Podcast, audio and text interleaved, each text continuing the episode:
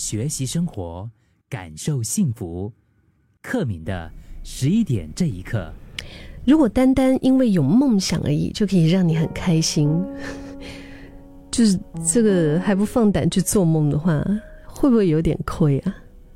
就且不论这个梦想它到底有多实际，嗯，你就是单单想到这件事，你就会觉得开心。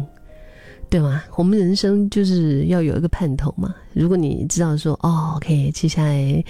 几天或者接下来几个月的某一个日子，你可以怎样怎样啊？你可以就是去做一件你很想要做的事，或者是你可以见到你很想见的人。这样，在这个时间到那天发生的这个阶段里面，你不就是带着梦想，带着一个盼头往下走？然后它会让我们更有动力，更快乐，对不对？我记得之前就是一个老朋友，他身上发生的一些事情，就是之前他去看了一间对于他来讲他自己的收入应该是负担不起的房子。嗯，其实光是听着介绍哈，心里面想着住进去的那些画面，然后就让他突然间就充满斗志，整个人就变得很热血，就。比如说，你看呐，比如说我这个每个月的收入，我这样存存存存存哈，存了我都觉得我买不起这样子的房子，但是我因为想买，所以我整个生活状态就不一样了，你知道吗？就是那种感觉，他就是本来是就在他自己的人生的规划里面，那个房子不在他的理想范围内，就是他觉得自己是不可能拥有那样的一个一套房子的。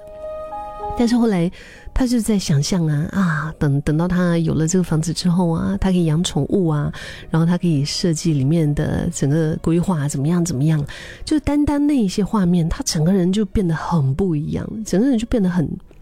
就很很热血啊。然后他那个时候他就开始重新的梳理自己的他的呃工作的。这么多年的一些，就是他的职业生涯哈，他是重新的看，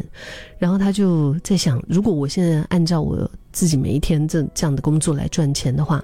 我可以怎么怎么样？然后我是不是要更积极的准备好接下来的一些行动啊？准备好摩拳擦掌，然后好好努力的，更快乐的，然后更积极的赚钱。且不论这些事情发生了没有，OK，我们也且不去想说，在他赚钱的这个过程会不会更辛苦。但是，我跟你说，就是他在讲这一切话语的时候，单单他在规划这些事情的时候，他的那个两眼发光的那个神态啊，就是眼睛在发光哎，我真的觉得哦，是可以做得到的。嗯，除此之外。因为他也不会自怨自艾自己的条件，就是觉得哇，我真的说我很烂啊，不可能啦，我买不起啦，什么什么。他反而把那一间房子当成是自己远大的梦想，然后就拟定计划，一步一步的前进。他不仅会因为这个动力，就是持续的往更高处去，这个过程也会因为他怀抱着梦想。他的心灵就变得更富足和开心，这不是 从天掉下来的一个说法哈，他他是有凭有据的啊，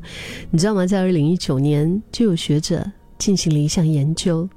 他们邀请了十八到九十二岁的九百七十三位受试者，来分析，如果是设立人生目标，究竟会不会让自己更快乐？结果就显示呢，不管目标是什么，最后有没有达成，光是设立目标，就这一点而已。做不做得到再说，单单就是你去为自己哈设立一个梦想、设立一个目标，这个过程就是想象自己能成功的这个过程，它就可以让你的日子变得更加的快乐，生活更喜悦。梦想可以给你带来改变的动力啊，就你对自己的生活的掌控度也随即变得更高，在这个过程中，两者形成正向循环，不自觉的也就改善你生活上的一个心境和环境。现在社会上给的压力，其实让我们很容易把梦想跟成功要画上一个等号啊。但其实梦想它这个东西，它是没有一个标准的一个样版的，就你不需要一定要参照着某一种标准来设立你的梦想，是吧？对我来说，哎，如果我今年可以陪爸妈多少次啊？我我先开始就是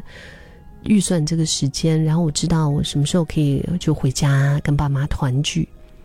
我觉得这个也是我的梦想，请你不要，请你不要唾弃我，我的梦想觉得怎么怎么会这么渺小，对不对？我觉得这些哪怕是它小，但是它因为就。可实现度非常的高，只要我去计划它就可以实现。然后在还没有实现、距离实现的这个过程，我这是有盼头的，我是带着嗯期待，是很开心的。这我我相信会为我的日子注入一些快乐吧，对不对？所以你的梦想可以是完全是属于你的，它无关大或者是小，它可能真的是可以很。哦，很宏伟，哦，非常的伟大。然后哇，你要怎样怎样这样的一个梦想？你要买大房子，你要换大车子，然后你要环游世界，或者是你想要如何如何，对吗？它也可以是很小的，小到像我刚刚提到的这样，就是在今年之内，我可以做哪几件事情？就每个人都可以是不一样的啊。嗯，可以是光宗耀祖、飞黄腾达的大人物。但是也可以是平凡日落、岁月静好的小确幸，可以是影响全球经济的那种，就是大企业家。但是也可以是把家庭、把家人照顾的非常妥帖的全职妈妈、家庭主妇。不管是哪一种，光是有自己的梦想，然后朝着这个方向努力，这件事就能够让你的生活充满不平凡的光了。所以，其实我们今天十一点这一刻，我突然想到周星驰说过的一句话。他说：“做人如果没有梦想，那跟咸鱼有什么分别？你还记得你的梦想吗？”